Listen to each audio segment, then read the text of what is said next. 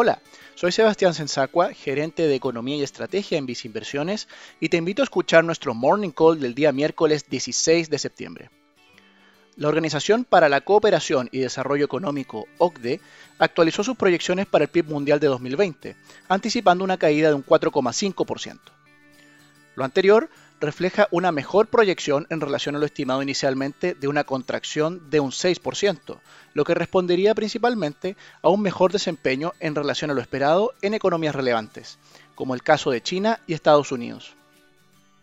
Por otro lado, los inversionistas estarán atentos en el día de hoy a la reunión de política monetaria de la Reserva Federal de Estados Unidos, en donde no solo se espera que la autoridad monetaria mantenga su tasa de interés en mínimos históricos, sino que además publicará sus proyecciones económicas para la principal economía del mundo.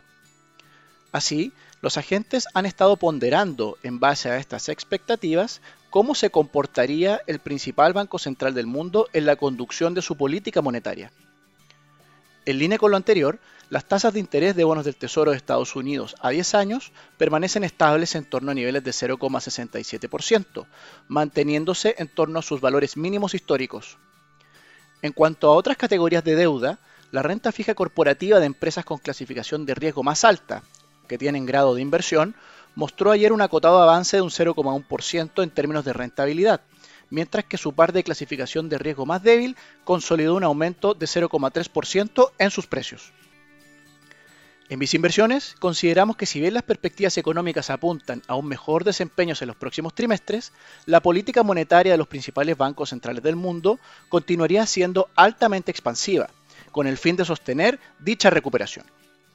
En este sentido, favorecemos dentro de la renta fija internacional bonos corporativos con mayor exposición a países desarrollados. Dichas preferencias y estrategias se encuentran reflejadas en nuestro fondo mutuo destacado Vice Renta Global, el cual conforma parte de nuestros portafolios recomendados.